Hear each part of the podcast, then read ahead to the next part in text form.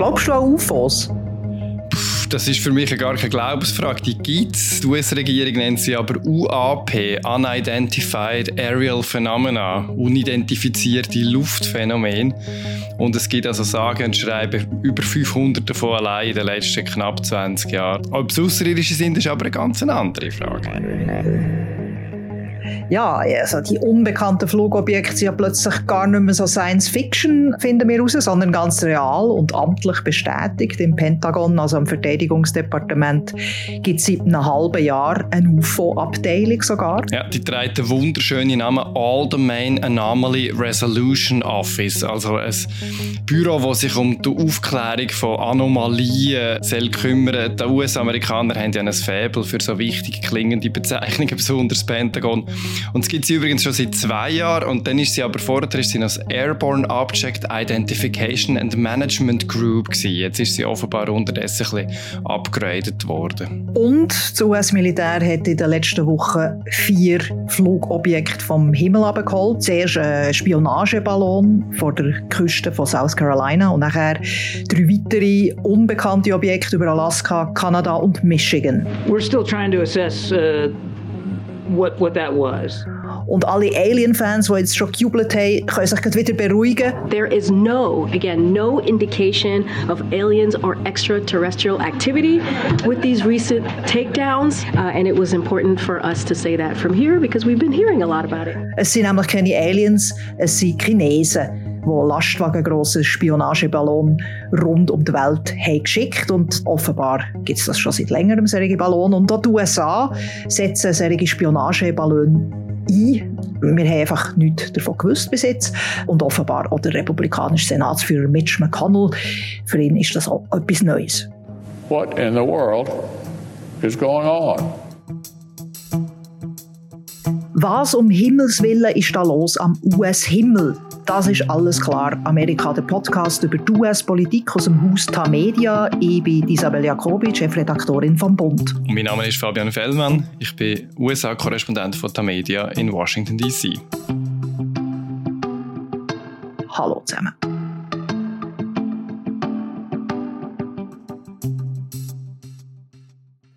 Heute reden wir über die fliegenden Objekte, die die US-Luftwaffe abgeschossen hat, die politischen Folgen die diplomatische Krise und wir wollen die wichtige Frage klären, wie ernst müssen wir das eigentlich alles nehmen? Aber zuerst ein Update zur Sachlage. Was wissen wir eigentlich jetzt über die abgeschossenen Flugkörper? Es sind ja unterschiedliche Flugkörper, unterschiedliche Objekte. Gibt es da neue Erkenntnisse, Fabian? Ja, das Wichtigste ist, glaube ich, dass die USA unterdessen sagen, die anderen drei Objekte haben vermutlich keine Verbindung zu China. Zumindest gäbe es keinen Hinweis darauf. Aber sie sind ja alle drei abgeschossen worden von Raketen und die Bergungsarbeiten laufen noch. Auch bei dem chinesischen Ballon, dort haben sie Teil schon gefunden, aber die Elektronik ist ins Meer gefallen. Da sind Taucher noch am rausfischen und die anderen drei liegen noch in Schnee und Eis und sind schwierig zu bergen. Da haben wir so einen Flugkörper von der Größe von einem VW Beetle. Der liegt auf dem Packeis vor der Küste von Alaska. Dann haben wir ein zylinderförmiges, kleineres Objekt, wie es beschrieben worden ist.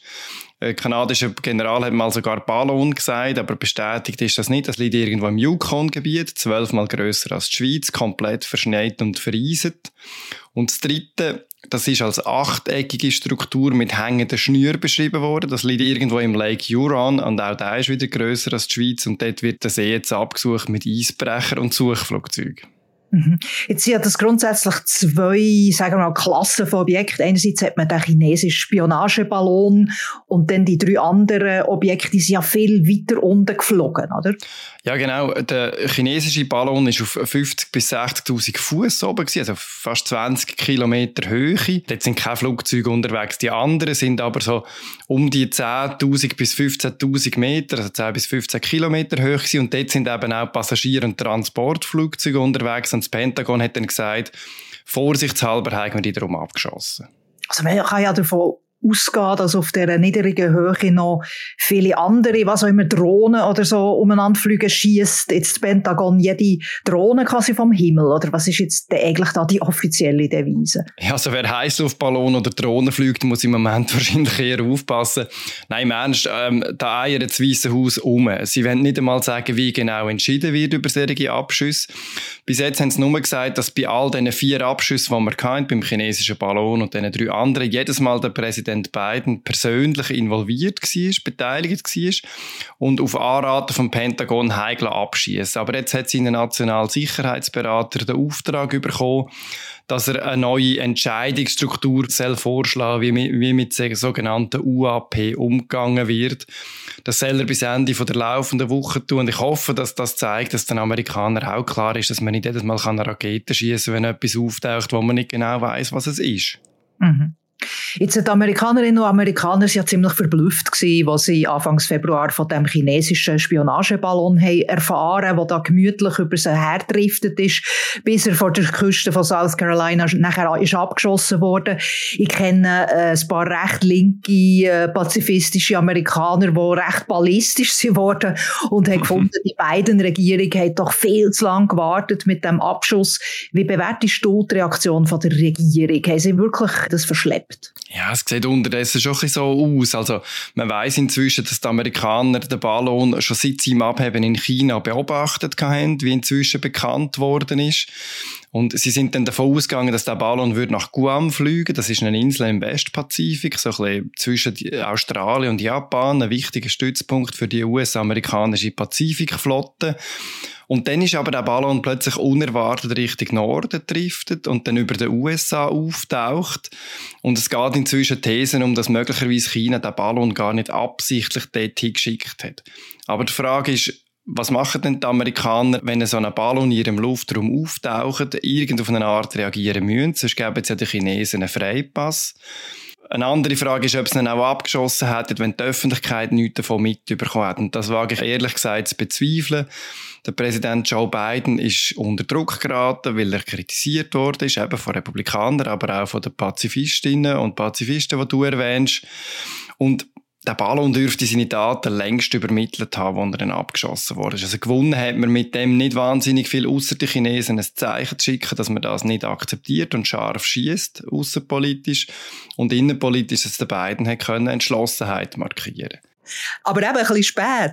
Ja, und indem er hat schiessen hat er dann auch eine Gelegenheit vergeben, wieder mit den Chinesen ins Gespräch zu kommen. Das erste Mal seit sechs Jahren hat wieder ein US-Außenminister nach China reisen, gerade bevor der Ballon auftaucht ist. Es wäre gerade jetzt sehr wichtig gewesen, wegen dem russischen Krieg in der Ukraine, wegen Taiwan, weil der Präsident von China, der Xi Jinping, ein paar Zeichen von der Entspannung gibt, jüngst wieder, nachdem es immer mehr Anspannung gibt.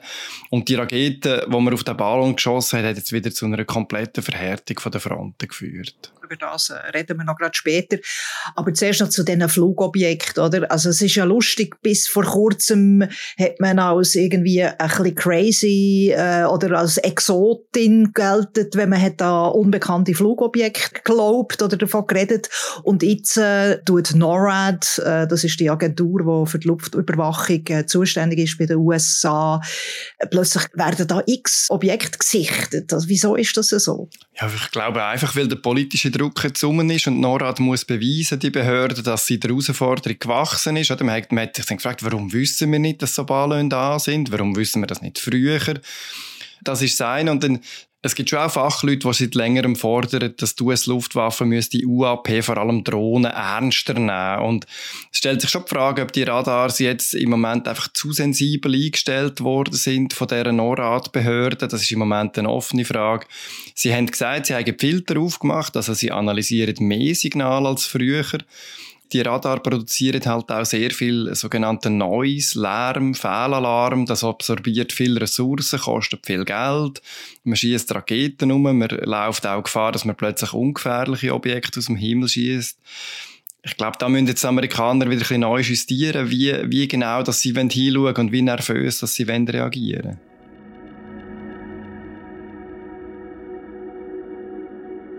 Jetzt, äh, bevor wir noch über die politischen Folgen oder diplomatische Krise reden, die sich aus diesem Ereignis hat ergeben, äh, erzähl uns doch noch schnell die Geschichte vom Weihnachtsmann bitte und der NORAD. Ja, die ist wirklich sehr schön. Also, NORAD ist bisher am bekanntesten wegen dem Santa Tracker. NORAD radars have sensed movement near the North Pole. It appears that the elves have finished loading Santa's sleigh and Santa has lifted off. Man kann immer im Dezember bei NORAD verfolgen auf so einer Webseite wie der Weihnachtsmann, der lebt ja laut den Amerikaner am Nordpol, mit seinen Rentieren und am Schlitten in den Süden fliegt und Geschenke bringt allen Kindern. Das ist eine Werbeaktion von NORAD, die wegen einem Druckfehler entstanden ist in einer Zeitung. 1955 hat ein Kind im, im Weihnachtsmann anrufen, dem Santa, und hat Telefonnummern eingestellt auf dem Telefon, das auf dem Inserat gestanden ist von so einem Warenhaus. Und wegen dem Druckfehler ist das aber nicht die Telefonnummer von der Spielzeugabteilung, sondern die von NORAD. Und dort hat dann ein Offizier das abgenommen, den Anruf. Und er hat dann schnell reagiert und hat sich als Santa ausgegeben. Da ist dann im Verlauf von den Jahrzehnten die erfolgreichste PR-Aktion von einer amerikanischen Militärbehörde daraus geworden, bis jetzt die auftaucht. NORAD will be sure skies are clear for each stage of Santa's Yuletide journey. For more information about NORAD, visit www.norad.mil.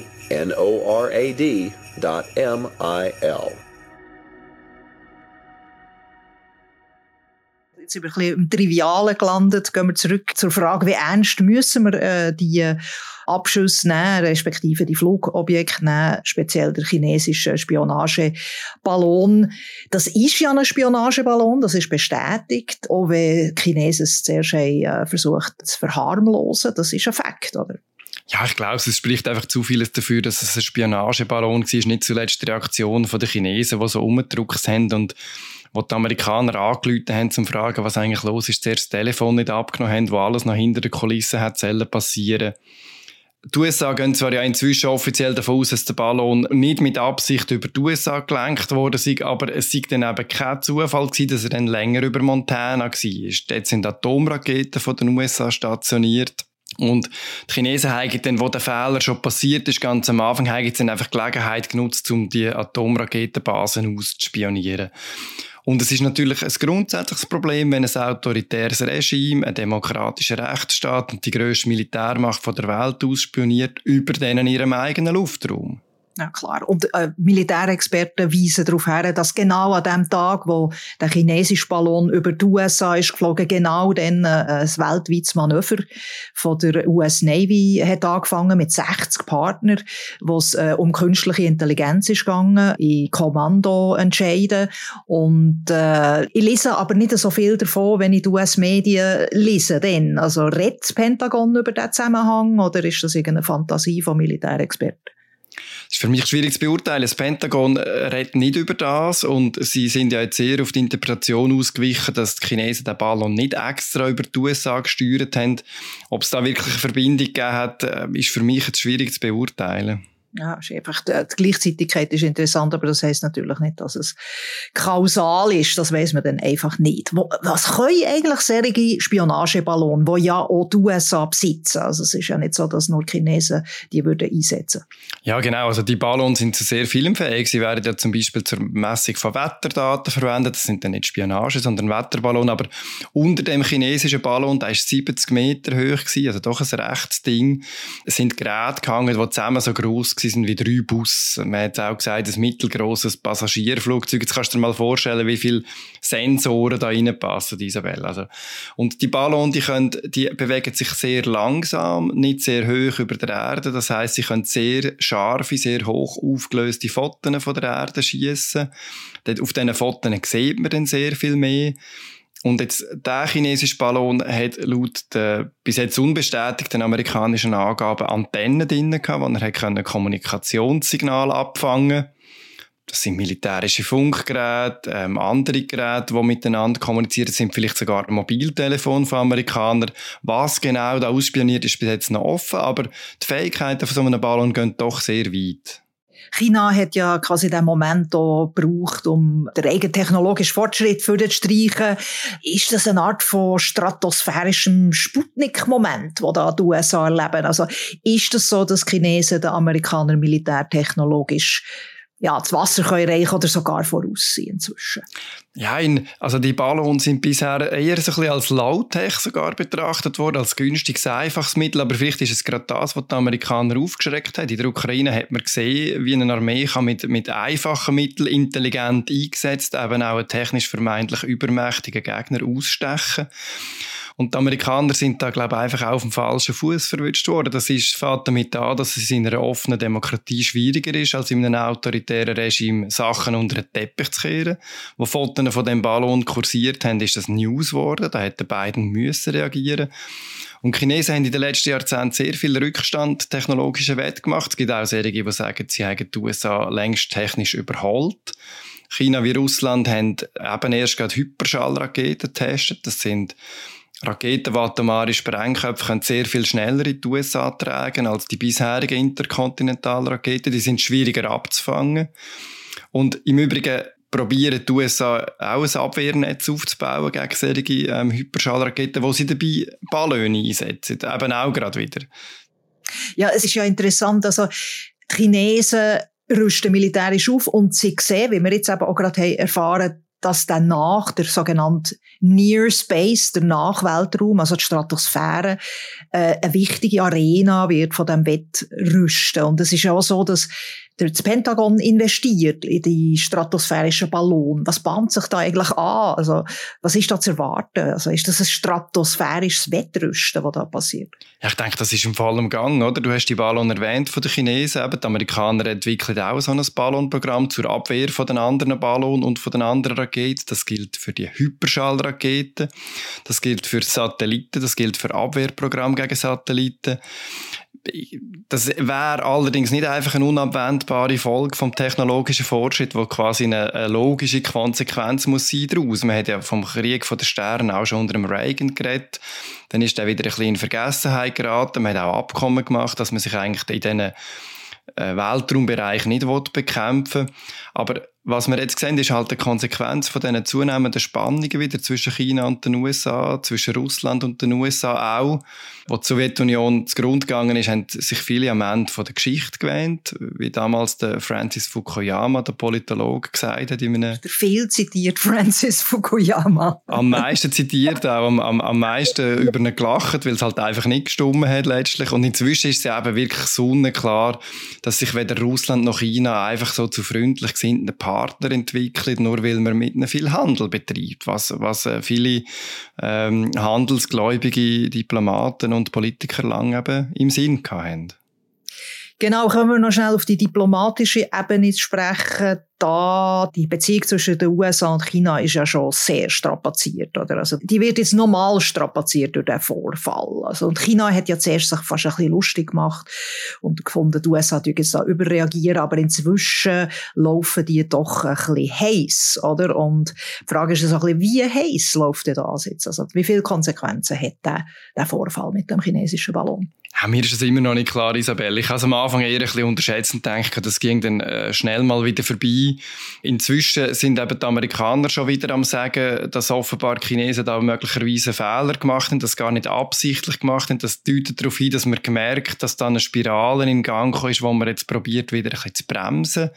Und also auf Entspannung stehen Zeichen bestimmt nicht. Zuletzt hat ja China im Pentagon vorgeworfen, mindestens zehn Spionageballons kürzlich über China gesteuert zu haben. Stimmt das?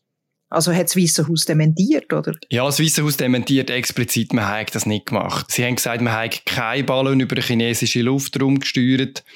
Ist möglich, dass das stimmt, ist für mich jetzt auch schwierig zu beurteilen, aber Fakt ist, dass die USA China selbstverständlich auch ausspionieren. Also, man hat das im Fall vom Ukraine-Krieg gesehen, wie viel das die Amerikaner immer gewusst haben über die russischen Pläne.